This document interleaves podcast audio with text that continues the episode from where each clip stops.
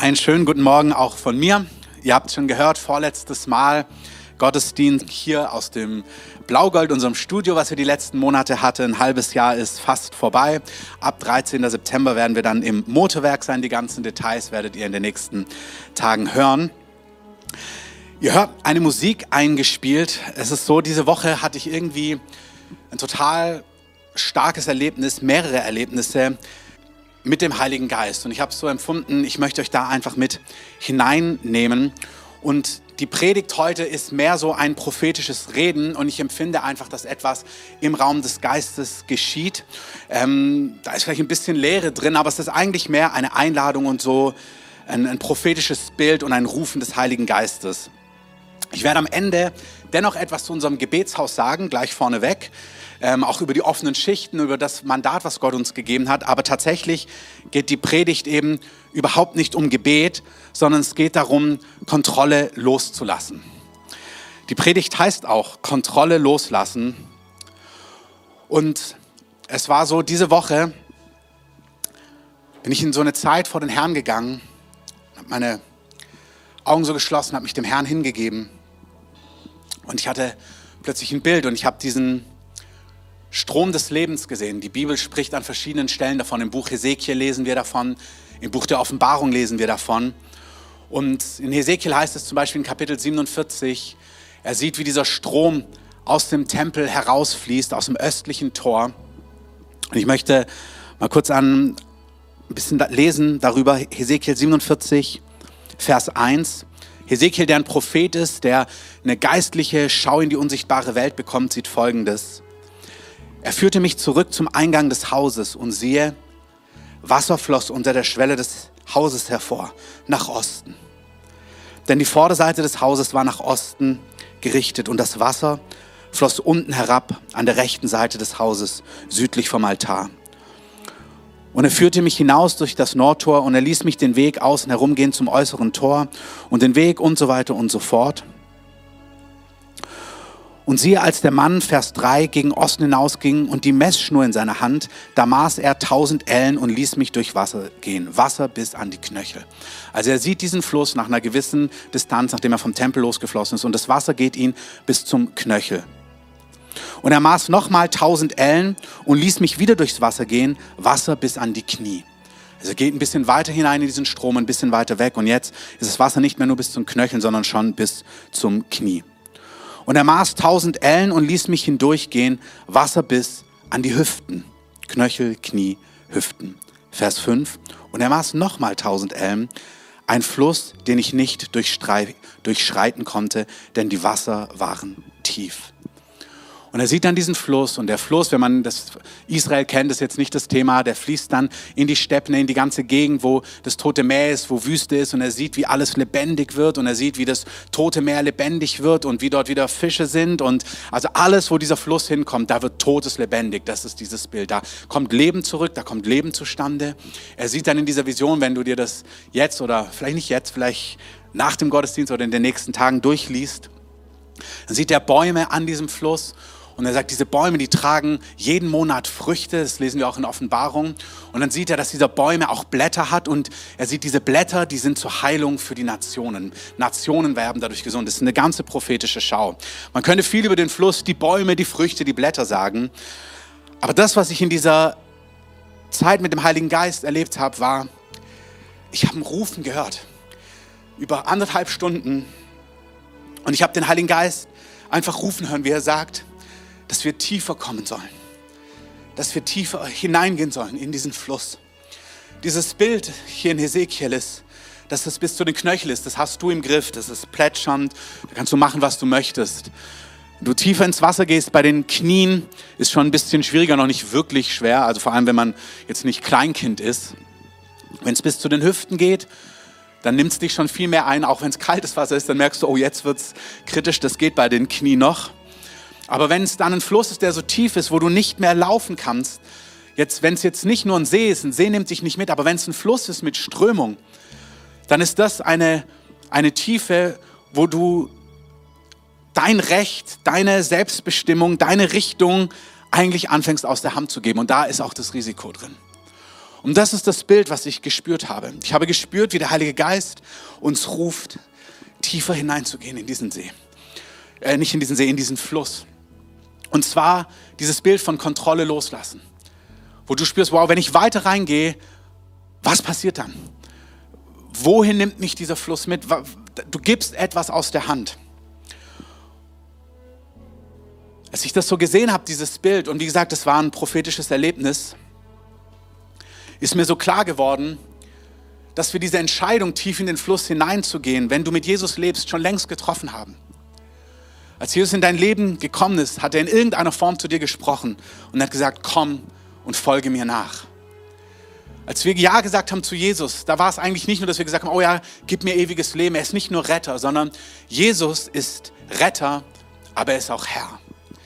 Als wir Ja gesagt haben zu Jesus, haben wir uns entschieden, die Herrschaft über unser Leben abzugeben. Wir haben uns entschieden zu sagen, wir folgen dir nach, wo auch immer du hingehst. Im ganzen Neuen Testament sehen wir die Begriffe Paulus, Petrus, die schreiben davon, dass wir Leibeigene sind.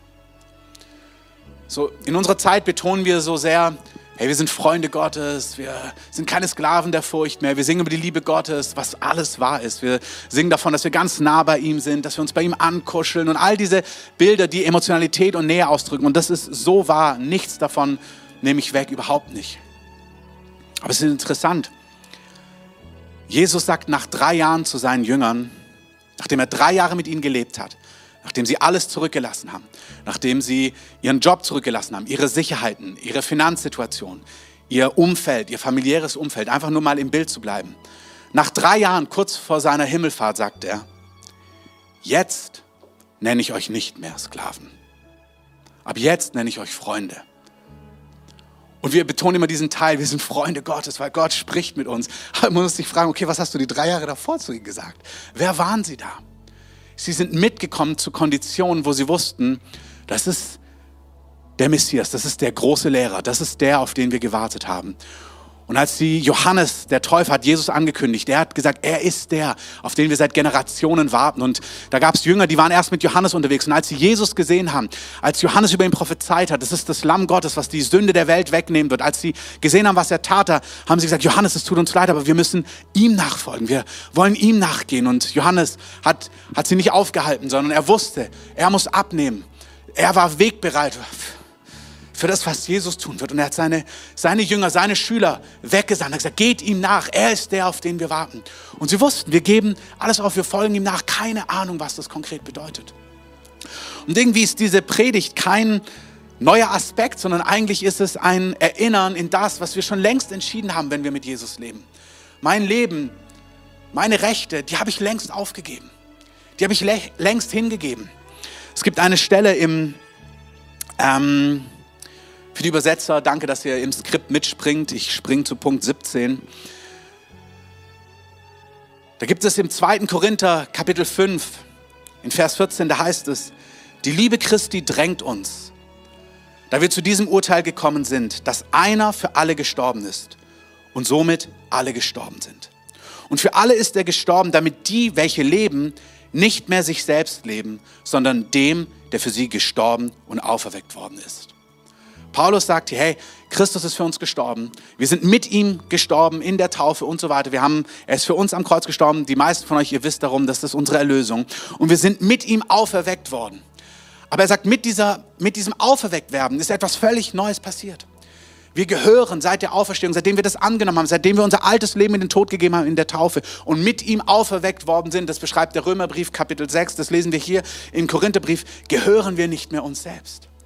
Wir haben unser Leben, unsere Rechte, unsere Unabhängigkeit in den Tod gegeben. Wir haben gesagt, Herr, sei unser Retter. Danke, dass du für unsere Sünde gestorben bist.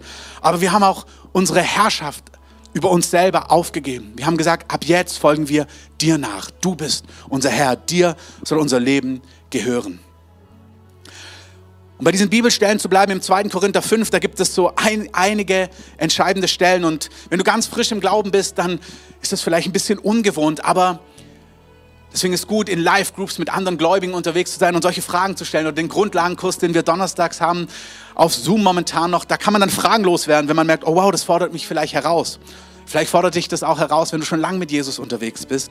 Aber das ist gut. Paulus hat an einer Stelle gesagt, dass er den ganzen Ratschluss Gottes verkündigt. Und er sagt an Stellen, ich gebe euch nicht nur Milch, irgendwie was man Kleinkindern gibt, sondern ich möchte euch so feste Speise geben. Ich möchte den ganzen Ratschluss, das, was Gott ausmacht, ach, das Leben mit Gott euch verkündigen.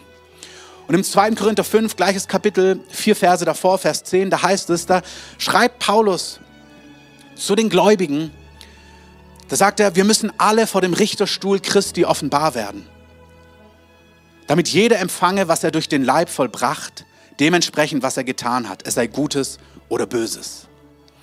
Paulus schreibt zu den Gläubigen, es gibt verschiedene Gerichte, es wird eines Tages ein Gericht geben, wo entschieden wird, ob Menschen ewiges Leben haben oder ob sie ewig verloren sind.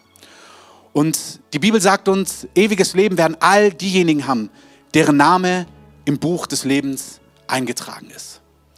Und im Kontext der Bibel verstehen wir, dass alle, die ihr Vertrauen auf Jesus setzen, die ihn anrufen als Retter, die ihn als Herrn annehmen, die das in ihrem Herzen glauben, die das mit ihrem Mund verkündigen nach Römer 10, die bekommen ewiges Leben. Die sind im Buch des Lebens. Das heißt, wir alle, die wir an Jesus glauben, die wir von neuem geboren sind, wir kommen nicht in dieses Gericht. Wir wissen, dass wir ewiges Leben haben. Der, der, der zweite Tod, so nennt es die Bibel in Offenbarung, der hat über uns keine Macht. Wir gehören zu ihm, wenn unser Leben ihm gehört. Aber es gibt ein Gericht und das ist eigentlich ein Lohngericht, ein Belohnungsgericht wo Gott, wo wir vor Gott erscheinen, vor seinem Richterstuhl und wo wir Dinge empfangen werden, dementsprechend, was wir mit unserem Leben getan haben. Und das soll eigentlich ein Leben, ein, ein Gericht zur Belohnung sein. Also wo all die Dinge, die wir um Jesu Willen getan haben, hey, die hat Gott auch nicht vergessen. Es gibt Dinge, die tust du im Verborgenen, die hat kein Mensch gesehen. Da hast du losgelassen, da hast du vergeben, da hast du geliebt. Und Gott vergisst es nicht. Gott sieht es und es gibt einen Tag, wo Gott es belohnt, wo Gott das ehren wird, wo du dich manchmal fragst, wo ist Gerechtigkeit im Hier und Jetzt und heute? Aber wir leben nicht für dieses Zeitalter allein, sondern wir leben für einen kommenden Tag. Wir leben für eine andere Zeit. Wir leben für einen Tag, wo wir vor ihm stehen werden und wo er Lohn geben wird, wo er all das feiern wird, wo du um seinetwillen ihm nachgefolgt bist, wo du sein Wort ernst genommen hast, wo du dich ausgerichtet hast aus ihm und für ihn nachgegangen bist und die Dinge umgesetzt hast, die er dir gezeigt hat. Es gibt auch den anderen Teil, wo der Korintherbrief schreibt, dass in diesem Gericht auch manches verbrennen wird. Auch hier, ich will da nicht zu viel zu sagen. Paulus sagt, das nicht rausgeschrieben, aber wenn du fleißig Bibel liest und Korintherbrief, wirst du die Stelle finden. Da sagt er, wir bauen mit unserem Leben und der Grund ist gelegt, das ist Jesus. Und dann beschreibt er, unser Leben für Gott ist wie ein Bau, den wir bauen. Und er sagt, du kannst die Materialien wählen. Du kannst kostbare Steine wählen. Kostbare Steine sind all die Dinge, die ich gerade angedeutet habe, wo wir auf Gottes Wegen, auf die Art und Weise leben, die Gott entspricht. Wie gesagt, all das nicht aus eigener Kraft, aber das ist heute nicht mein Thema, weil über Jahre haben wir darüber gelehrt, dass all die Dinge tun wir aus Gnade und wie tun wir das. Das ist alles gepredigt, hoch und runter. Wichtig ist, dass wir so leben. Wenn du dich fragst, ja wie, gute Frage, hör dir die ganzen Serien der letzten Jahre an, sprich in deiner Live-Group darüber und so weiter und so fort. Aber da sagt er, wenn wir mit kostbaren Steinen bauen, mit Gold, mit Silber, mit Edelsteinen, dann wird dieser Bau Bestand haben, weil er sagt, es kommt ein Tag, alles wird durchs Feuer geprüft werden. Das ist das Bild. Und es ist wie als ob Feuer, der, der Tag des Herrn, der wird in Feuer geoffenbart werden. Er sagt, unser Leben ist wie dieser Bau. Wenn das Feuer kommt, dann wird man sehen, was hat Bestand, was wurde aus kostbaren Materialien gebaut und was wurde aus Stroh, aus Holz gebaut und es verbrennt. Und das ist irdisches, selbstsüchtiges, nicht Jesus gemäßes Leben. Ich führe das nicht alles aus. Aber ich sehe dass der Heilige Geist uns einlädt und er sagt, komm weiter in diesen Fluss. Lebe das aus, was du mir längst versprochen hast. Dein Leben gehört mir. Wir leben für ihn. Wir gehören nicht mehr uns selbst. Wenn wir so leben, dann leben wir nach Epheser, werden wir in die Werke hineinkommen, die er vor Grundlegung der Welt vorbereitet hat. Da werden wir ein Leben leben, was große Frucht bringt, was ihm entspricht in all diesen Facetten. Ich beschreibe das gleich mit diesen Rechte aufgeben, weil das ist genau das, wenn wir so leben, ist es, dass wir mit kostbaren Materialien bauen. Und es ist so wert, weil es kommt der Tag, da wird es einen Unterschied machen.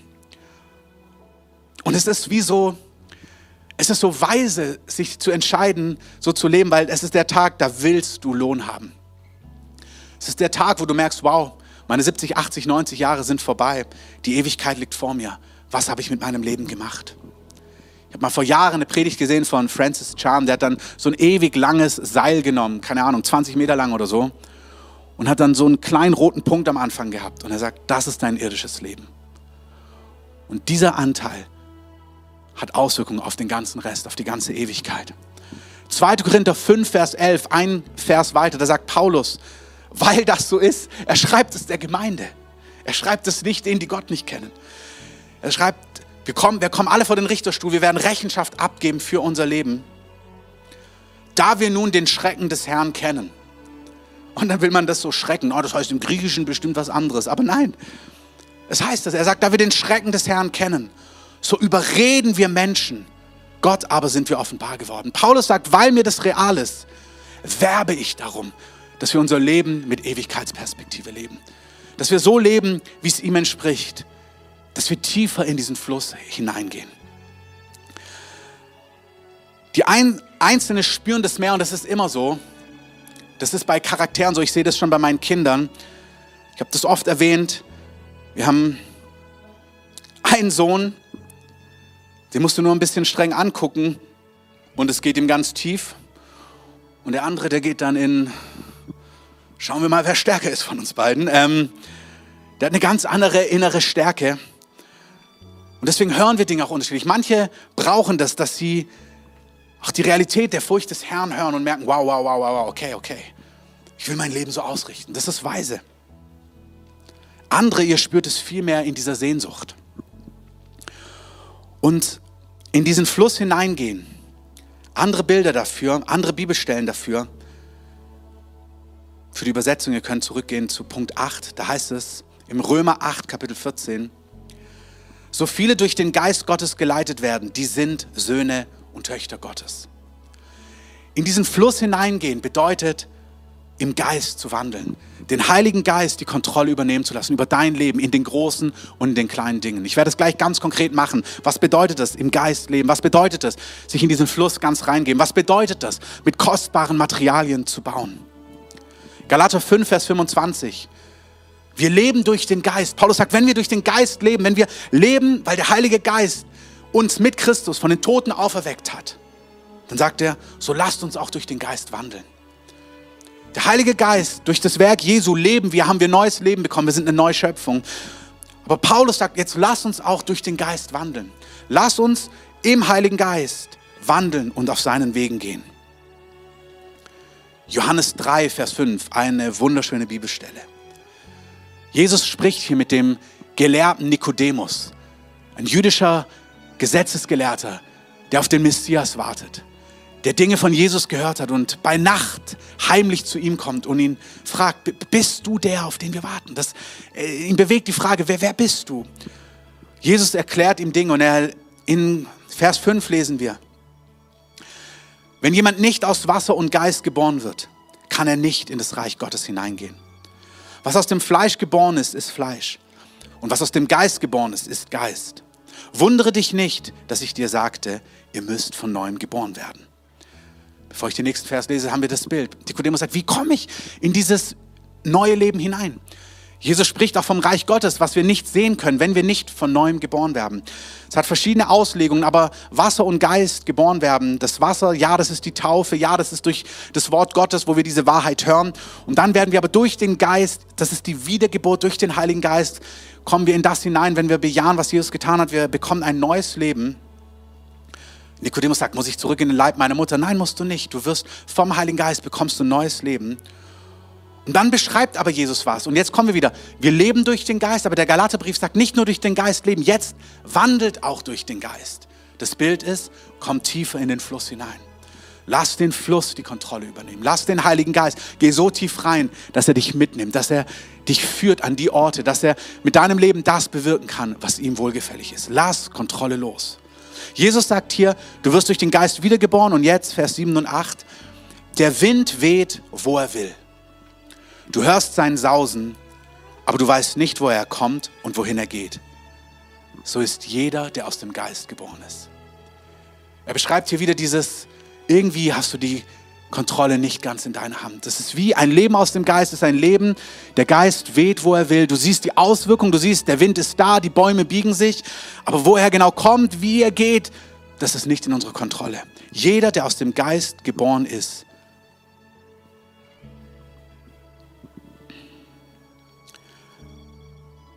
wie ich es eingangs schon gesagt habe, diese Predigt, das sind Bibelstellen, das ist Lehre, aber es ist vor allem ein Ruf. Und ich möchte dich einladen, wirklich egal ob du allein bist, egal wann du das schaust, heute oder dir das nachschaust, egal ob ihr zu mehreren seid, lass dich auf das Wirken auch jetzt des Heiligen Geistes ein. Wenn du spürst, dass der Heilige Geist an dir arbeitet, dass du spürst, wie er dich reinruft, dich, du spürst, dass du Kontrolle loslassen sollst, dass du neu merkst, du willst ihm dein Leben hingeben, dann lass dich darauf ein. Öffne dein Herz, öffne deine Hände, schließ die Augen, geh auf die Knie, aber reagier auf den Heiligen Geist.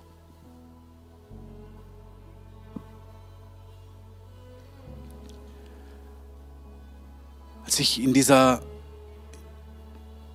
in diesem Erlebnis war diese Woche, war mir klar, dieses mehr in diesen Fluss hineingehen bedeutet, mehr von deinem Leben geben, mehr von deinen Rechten, mehr von deiner Zeit, deine Pläne, deine Gedanken. Einfach mehr von dir hingeben, feiner noch zu werden, sagen, okay, du, alles gehört dir, es gehört dir sowieso alles, aber kannst alles haben. Es gibt nichts, was mir gehört. Alles darfst du anfassen, alles darfst du antasten, alles darfst du ansprechen. Es gibt nichts, was ich zurückhalte. Ich möchte es wirklich so ein bisschen platt sagen. Manche sagen aber, wir fliegen einmal im Jahr nach Mallorca. Da ist auch gar nichts falsch dran. Aber ich spüre so ein bisschen dieses Alteingesessene. Wir haben das immer so gemacht. Oder dieser Bereich, ich mache das so. Oder so lebe ich eben. Dass der Heilige Geist sagt, gib mir mehr. Wisst ihr, das Versprechen ist, wenn wir unser Leben an ihn verlieren, dann werden wir das Leben gewinnen. Jesus hat es von Anfang an gesagt, gib mir dein Leben, gib mir alles, lass mich Herr sein. Nicht nur im Großen, im, im Kleinen auch und immer feiner und immer detaillierter. Wenn du so Bildhauer siehst, dann siehst du, dass sie am Anfang so die großen Sachen wegklopfen. Und dann wird es immer feiner. Dann kommt die Pfeile. Dann wird es immer detaillierter. Und wir werden vom Heiligen Geist in das Abbild Jesu verwandelt. Und ich spüre, dass umso länger du mit dem Herrn gehst, es ist irgendwie das Leben immer mehr in den Tod geben, das eigene Ich immer mehr aufgeben, immer mehr loslassen, immer mehr zu sagen, okay, ich kapituliere. Alles in mir gehört dir. Das ist nicht, dass ich das nicht vor zehn, vor fünf Jahren entschieden hätte oder immer wieder entscheide. 1. Korinther 6, Vers 20. Ihr seid für einen Preis erkauft worden. Verherrlicht Gott mit eurem Leib, dein Körper, deine Sexualität. Alles gehört ihm. Hey, der Körper ist auch der Tempel des Heiligen Geistes. Ich weiß von einem Prediger, zu dem hat Gott gesagt, mal was ganz Banales. Er hat gesagt, dein Körper ist gar nicht so banal. Ist ein Tempel vom Heiligen Geist. Und wenn Gott dich gebrauchen möchte über Dekaden, kann es sein, dass er sagt, schau, dass der Tempel in Schuss ist. Es kann wirklich sein, dass Gott zu dir spricht über Ernährung, über Sport. Das klingt dann so wie, ja, das ist nebensächlich, das ist nicht nebensächlich. Es kann sein, dass Gott Dinge sieht, die er mit dir vorhat in fünf Jahren, in zehn Jahren. Und damit du das leben kannst, ist vielleicht wichtig, dass du in Schuss bist und der Herr hat dazu was zu sagen. Ich bitte euch, es gibt nichts zu Großes und nichts zu Kleines. Vor anderthalb Jahren hat Gott zu mir, da waren wir auf einer Konferenz, letzten Sommer, vor einem Jahr, bei Uprising Europe. Und aus dem Nichts, wir sollten so dem Herrn unser Leben hinlegen, wenn, ihm, wenn er irgendwas will. Und plötzlich sehe ich so eine Netflix-Serie, die wir uns angucken. Und habe so das Empfinden, wie der Heilige Geist sagt, ich möchte, dass du mir das gibst.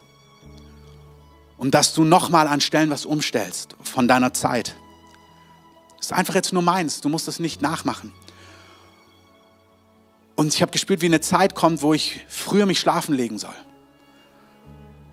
Und ich bin da schon nicht super, super spät ins Bett gegangen. Und wie gesagt, hör das nicht moralisch, hör das nicht, ah, so muss man das machen, überhaupt nicht. Höre, dass der Heilige Geist zu jeder Person individuell Dinge spricht. Da gibt es nicht nur große, nicht nur kleine, nicht nur Dinge, die eh falsch sind. Ich rede gar nicht von den Dingen, die eh Tod bringen, die eh Sünde sind, die eh das Leben berauben, sondern ich spreche darüber zu sagen, mein Leben, meine Zeit, meine Rechte, dir gehört alles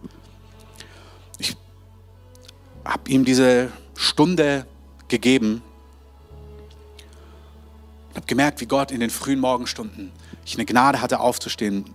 Ich stehe schon lange früh auf und auch wie gesagt, hör das nicht so. Und naja, wenn man das so macht, ist man heilig. Nichts dergleichen. Du kannst deine Zeiten nachts von 12 bis 2 Uhr früh haben. Fühl dich völlig frei. Das ist einfach nur mein Teil. Aber mich hat er noch früher geweckt. Eigentlich mitten in der Nacht. Es hat begonnen, mir dort zu begegnen auf eine ganz wunderbare Art und Weise. Wir wollen so sehr dieses Leben, was wir bei Jesus sehen und bei den Aposteln, wo wir sehen, wow, ihr Leben ist so ein einziges Zeugnis. Jesus geht an den Brunnen und er sagt, ey, holt ihr mal Essen. Und es heißt dort, er war müde, er wollte ausruhen. Also er hat sich gesagt, ey Jungs, ihr holt jetzt Essen, ich bleib hier sitzen. Und dann kommt aber diese Frau. Diese Frau, die Geschichte am Brunnen, wenn du die Geschichte nicht kennst, die Frau hat viele Männer, Jesus hat ein Wort der Erkenntnis, fängt an ihr zu dienen und sie rennt dann zurück in ihr Dorf, erzählt allen davon, im Endeffekt kommt das ganze Dorf zu Jesus. Und wir lieben diese Geschichte, sagen, wow, Erweckung mitten an einem Nachmittag, ein ganzes Dorf kommt zu Jesus. Aber das ist, und das meine ich ernst, weil Jesus, als er eigentlich ready für einen kleinen Mittagsschlaf ist, als die Frau sich hinsetzt, spürt, jetzt soll ich was sagen. Das klingt für dich vielleicht banal, für mich klingt das gar nicht banal. Ich weiß, wie oft ich mich hinsetze nach einem Arbeitstag in der S-Bahn und denkst, und jetzt lese ich einfach mal. Oder mach kurz die Augen zu, was super legitim ist. Ich erlebe das, wenn ich durch die Straßen laufe. Und im letzten halben Jahr ich bestimmt 20, 25 Erlebnisse gehabt, wo ich laufe und plötzlich sehe ich jemanden und habe diesen Puls, oh, die Person spricht an. Und dann denke ich mir, habe ich mir, also ich, ich muss auch hier ehrlich sein, mittlerweile reagiere ich konsequent fast drauf. Aber anfangs habe ich mir immer gedacht, ah, das bist du. Und dann habe ich mir gedacht, und dieses, das bist nur du, war auch angenehm, weil ich gemerkt habe, boah, ich habe jetzt gar keine Lust, irgendwie die Person anzusprechen. Und dann habe ich gemerkt, Mann, ich laufe an hunderten Leuten vorbei und habe nie diesen Impuls. Wenn ich jetzt mal so einen Impuls habe, bin das höchstwahrscheinlich nicht ich. Und ich habe gemerkt, boah, ich muss hier mein Recht aufgeben, einfach weiterzulaufen. Das klingt so banal, aber wenn wir diese Ergebnisse erleben wollen, wenn wir Männer und Frauen sein wollen, die durch den Geist geleitet sind, die auch die entsprechenden Ergebnisse haben, wir haben heute gehört, dass wir die Werke Jesu und größere tun werden, dann müssen wir auch wie Jesus unser Leben leben. Ich saß letztens hier, kam ich an, morgens im Auto, guck raus und dann läuft eine Frau mit so schweren Taschen vorbei. Und mein Gedanke ist, nimm mir die Taschen ab. Ah, und dann habe ich kurz, ach, und dann so, ah doch, doch, jetzt mittlerweile bin ich da drin, habe ich das Fenster aufgemacht. Eine ältere Dame hat gesagt, oh, soll ich Ihnen Ihre Taschen tragen? Ich sage, nee, nee, nee, nee, macht sie selber. Ich ja, ja, das ist auch gut, ich muss eh ins Büro. Ähm, und dann habe ich gesagt, nein, das war so eindeutig. Dann bin ich rausgegangen aus dem Auto und bin ihr hinterher gejoggt und habe gesagt, oh, sorry, ich würde doch wirklich gerne ihre Taschen tragen. Und dann hat sie gesagt, naja, aber was ist, wenn sie damit weglaufen?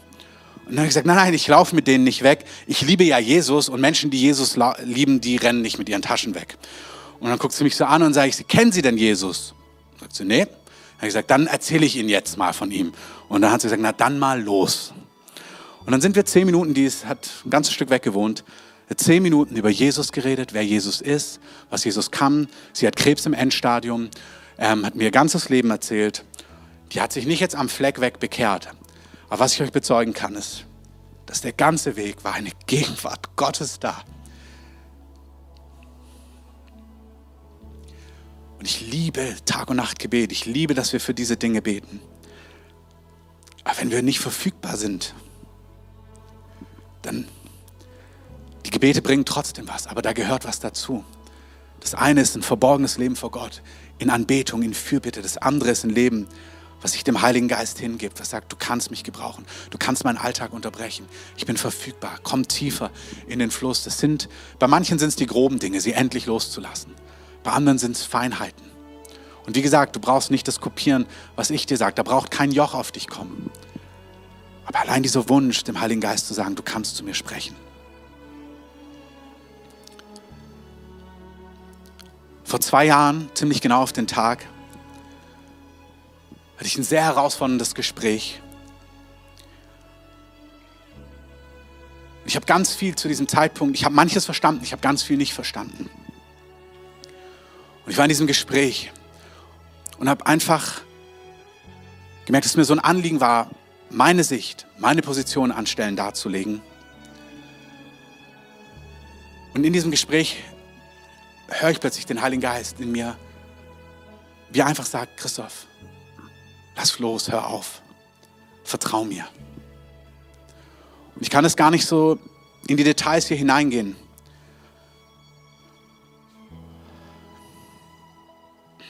ich wusste, das ist das Besondere, ich wusste, jetzt stirbt etwas in mir. Aber ich wusste genau das, wenn wir unser Leben verlieren, dann werden wir unser Leben gewinnen. Und das gehört so dazu, weil du einfach weißt, Jesus, ich verstehe nicht alles. Du musst auch dein Recht auf Verstehen müssen manche loslassen. Ich folge dir, wenn ich es verstehe. Das ist interessant. An einer Stelle greift Jesus das auf und er sagt, wer sein Leben verliert, der wird es gewinnen. In Lukas 17, Vers 32. Und als Erinnerung sagt er, denkt an Lots Frau. Lots Frau ist eine Geschichte, wo, Jesus, wo Gott sie befreit. Er sagt, rennt raus aus dieser Stadt und dreht euch nicht um. Und Lots Frau dreht sich um. Und als sie sich umdreht, wird sie zu einer Salzsäule verwandelt. Auch hier stell die Frage im Grundlagenkurs. Aber Jesus greift es auf und sagt, hey, wenn du dein Leben verlierst, wirst du es gewinnen. Denkt an Lots Frau. Und ich habe so gespielt, weil ich schon als Kind habe ich mich gefragt, hey, warum, warum, wieso durfte die sich nicht umdrehen? Und es gibt so Augenblicke, wo du spürst, Gott sagt, tu dieses. Und manchmal musst du diese Frage, aber warum? Lass los. Ist egal. Manchmal, du darfst fragen, aber manchmal gibt es keine Antwort. Und dann kannst du nicht sagen, na, wenn ich keine Antwort kriege, mache ich es nicht. Da heißt einfach, mach, was er dir sagt. Lass dein Recht auf Verstehen manchmal los. Lass einfach los. 2005 hatte die Gemeinde auf dem Weg ihre Bauphase und ich hatte meinen ganzen Urlaub geplant, am Atlantik surfen mit Freunden und bin in so einer Gebetszeit für meine Freunde, dass sie zum Glauben kommen. Und plötzlich höre ich, wie der Heilige Geist sagt, vielleicht können wir das nochmal loslaufen lassen, ähm, höre ich, wie der Heilige Geist sagt, bleib diesen Sommer hier auf der Baustelle. Ich, meine Frage war, warum? Und da kam keine Antwort. Und ich muss dir auch sagen, ich habe in diesem Sommer 2005, außer dass ich dort gearbeitet habe, da ist jetzt nichts Glorreiches passiert, dass ich dann danach gesagt habe, oh wow, das war der Grund, warum ich hier geblieben bin. Habe ich einfach eingeladen, den gesamten Sommer nicht in Urlaub zu gehen, sondern meine volle Arbeitskraft dort in diese Baustelle zu stecken. Und ich habe das gemacht. Ich habe es nicht verstanden. Aber nach dieser Bauphase hatte ich einen Traum.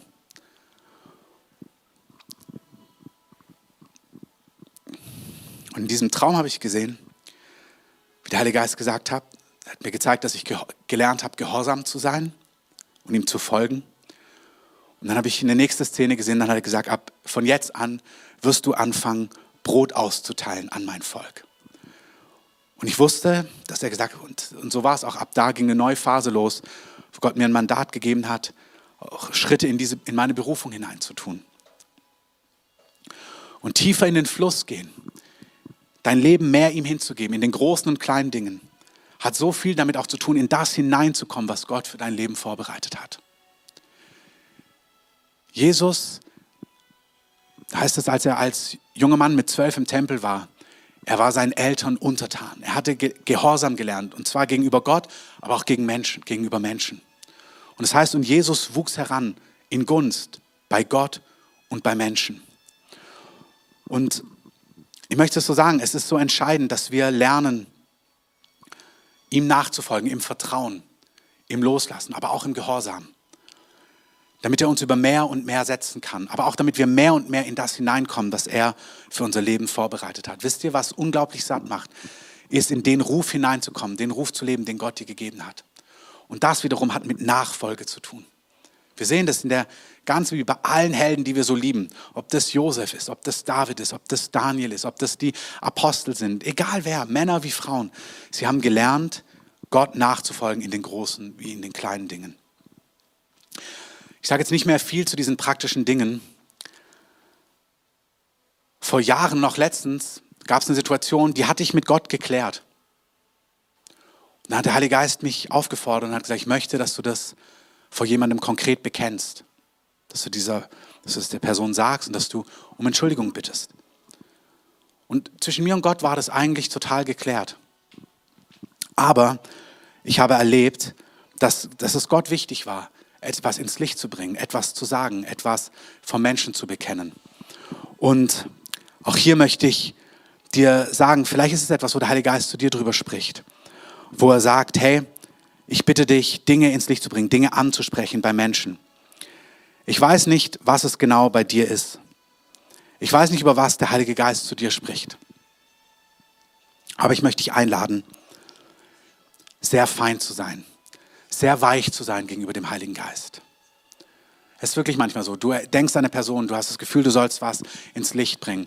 Menschen um Vergebung zu bitten, jemanden anzurufen, den, wo du merkst, hey, ich soll die Situation aufräumen. Vielleicht hat es mit Finanzen zu tun, vielleicht mit Zeit, vielleicht mit diesem, mit jenem, vielleicht mit Evangelisation, vielleicht mit einer Gruppe beginnen, vielleicht Leiterschaft übernehmen, vielleicht in deiner Ehe anders zu leben, vielleicht mit deinen Kindern anders umzugehen, vielleicht deine Zeit anders einzuteilen, mit dem Wort Gottes. Ich fühle, wie der Heilige Geist sagt, komm und vertrau mir mehr. Ich weiß nicht, was es in deinem Kontext ist, aber ich spüre, wie der Heilige Geist uns einlädt, ihm zu folgen. Ich möchte es hiermit abschließen. Ich habe es euch zu Anfang gesagt dass ich am Ende was über das Gebetshaus sagen möchte. Aber es ist keine Predigt über das Gebetshaus, gar nicht, sondern eigentlich hätten wir das in die Ansagen gepackt. Ich habe so gespürt, nee, es geht um Kontrolle loslassen. Aber in diesem Aspekt habe ich auch etwas für unser Gebetshaus einfach empfunden. Das Erste, was Gott uns gegeben hat vor 15 Jahren, im Oktober 2005, war, dass er uns gerufen hat, im östlichen Teil der Stadt Tag und Nacht anzubeten, vor ihm zu stehen ihm die Ehre zu geben, sein Angesicht zu suchen, seine Gegenwart zu suchen, einen Ort zu schaffen, wo wir ihm begegnen können, wo wir ihn anbeten, weil er würdig ist, aber auch wo er seine Gedanken, seine Lasten auf uns legen kann, wo wir dann die Anliegen Gottes aufnehmen, wo wir in der Fürbitte einstehen für Menschen, für Gläubige, für Brüder, für Schwestern, für die Nationen der Erde. Und das ist so der Herzschlag unserer Gemeinde. Das ist Zentrum von dem, was wir tun. Das ist auch etwas, was durch die ganzen letzten Monate in dieser Covid-Zeit weitergelaufen ist, dass wir vor Gott stehen, ihm dienen, er uns begegnet, ähm, er uns verwandelt, wir seine Herrlichkeit kosten können, aber wir dann auch in Fürbitte einstehen für Dinge. Und ich möchte euch einfach das sagen. Wir haben das, das ist kein Nebenschauplatz unserer Gemeinde, sondern es ist wie der unsichtbare, stille Motor. Es ist wie die Feuerstelle, wo permanent Feuer geschürt wird. Und ich möchte euch einladen, Teil zu sein von diesem Tag- und Nachtgebet. Wenn du Teil unserer Gemeinde bist, möchte ich dich bitten, eine Schicht zu übernehmen oder Teil davon zu sein. Wir haben das in den letzten Jahren immer gesagt. Es gibt keine Elite bei uns, die, die mitmachen und die, die mitmachen. Überhaupt nicht.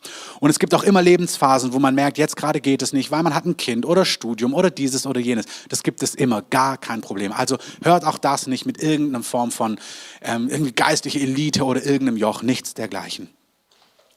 Aber euch andere möchte ich einladen. Ich glaube, dass Gott es initiiert hat. Und in Jesaja 62, die Stelle ist bekannt.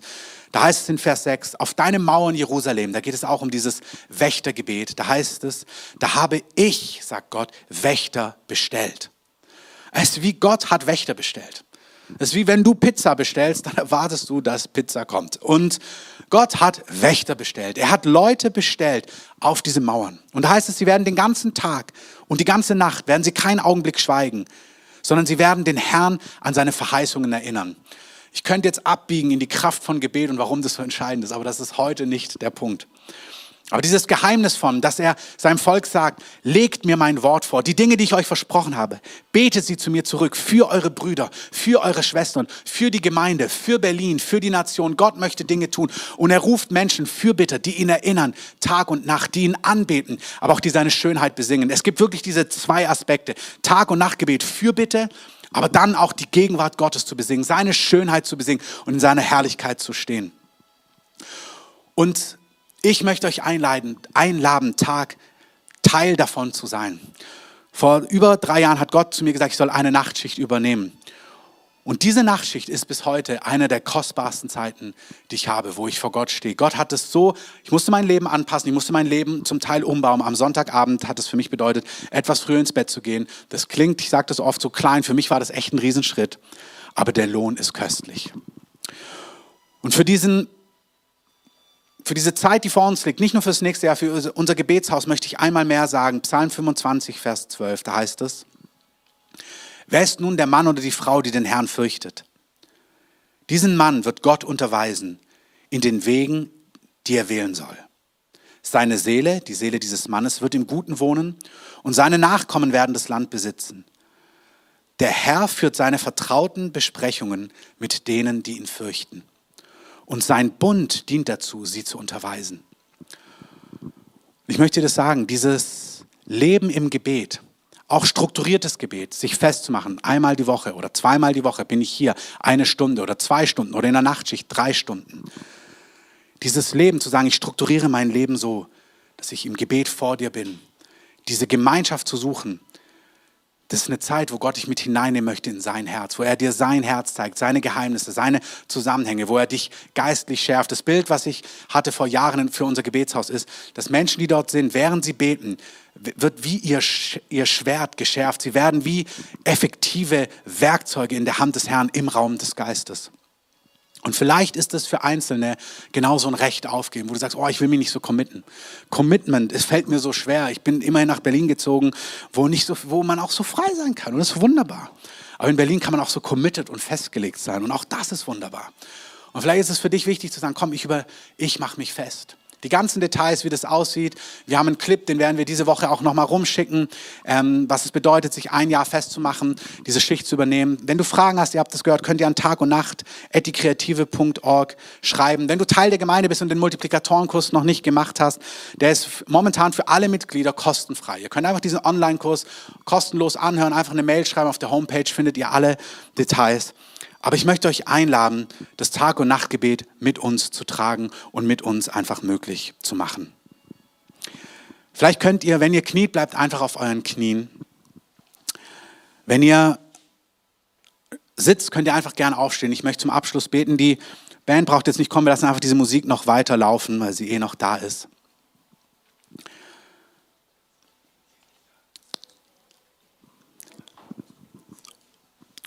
Okay, die Musik ist nicht da, also darf Andreas kommen. Auch sehr schön. Hier bei uns läuft sie deswegen.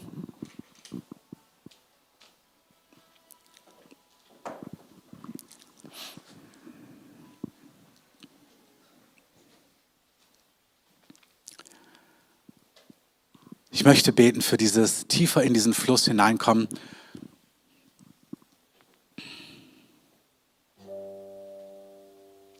Jesus, ich danke dir, dass wir vor Jahren, als wir Ja gesagt haben zu dir, oder vor Tagen, vor Wochen, vor Monaten, haben wir gesagt, dir gehört unser Leben. Wir wollen deine Rettung haben, aber wir wollen auch deine Herrschaft über unser Leben haben. Du darfst Herr sein in unserem Leben.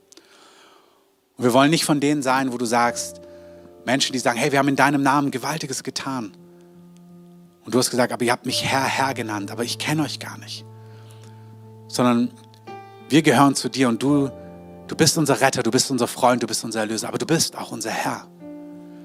Ich danke dir, dass du zu den Jüngern klare Dinge gesagt hast. Du hast ihnen gesagt, hey, geht los, wir brauchen einen Raum, findet den Raum. Dann hast du zu ihnen gesagt, hey, geht dorthin, dort ist ein Esel, macht dieses und jenes, bringt mir den Esel.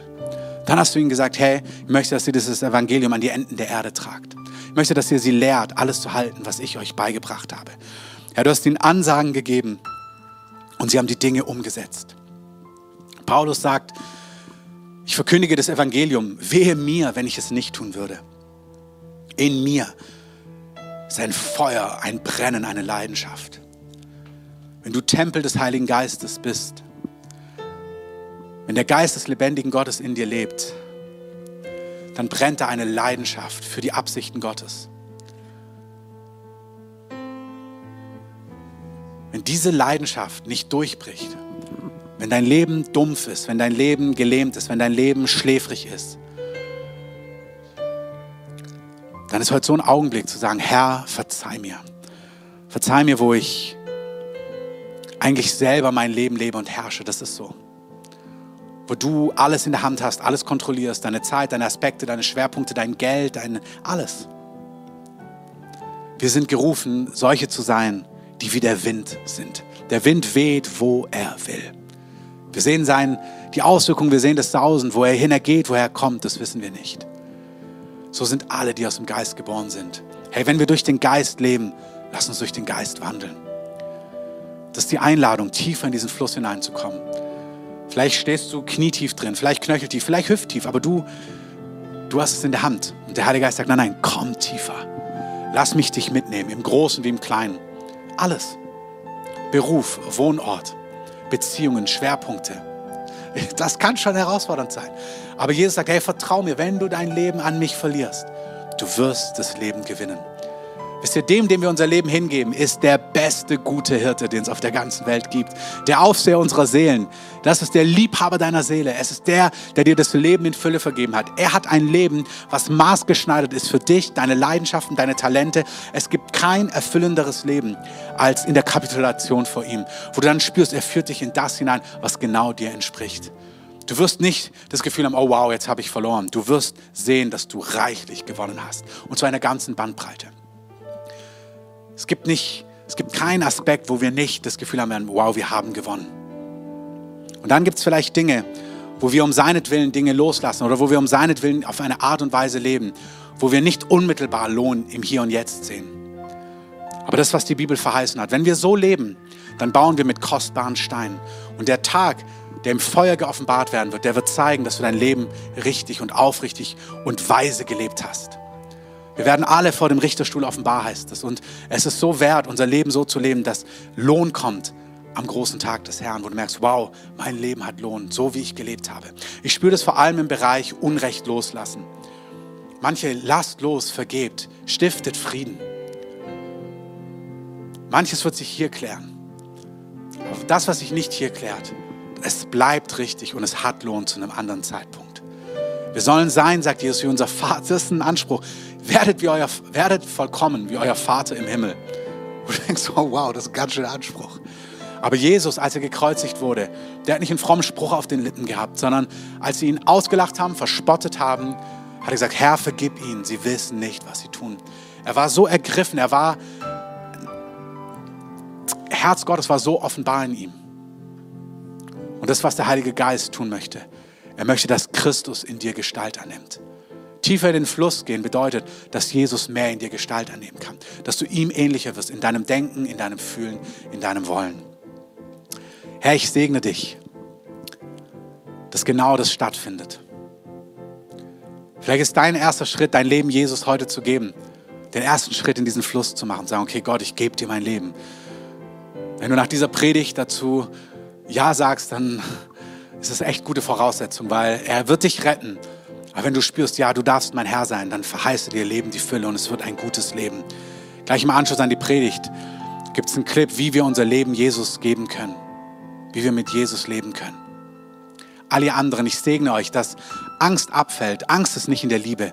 Die vollkommene Liebe treibt die Angst aus. Und ich bete, Herr, dass du auf dein Volk kommst mit so einer Gewissheit, mit so einer Zuversicht, mit so einer Freude, mit so einer Hoffnung, dass es sich so lohnt, tiefer in den Fluss zu gehen. Herr, ich bete, dass da so eine dass alle Kontrolle, alles Festhalten, alle Angst, alle Unsicherheit, dass du das wegschwemmst mit so einer Zuversicht, mit so einem Frieden, mit so einer Hoffnung, mit dem Geist des Glaubens, dass wir merken, oh wow, yes, ich habe nichts zu verlieren und alles zu gewinnen. Und Herr, ich danke dir, dass solche Leben einen Unterschied machen. In dieser Stadt und bis an die Enden der Erde. Herr, wir wollen Pfeile in deiner Hand sein, die du überall hinschießen kannst, an jeden Ort, so wie es dir gefällt. Herr, wir wollen verfügbar sein für dich, mit allem, was uns ausmacht.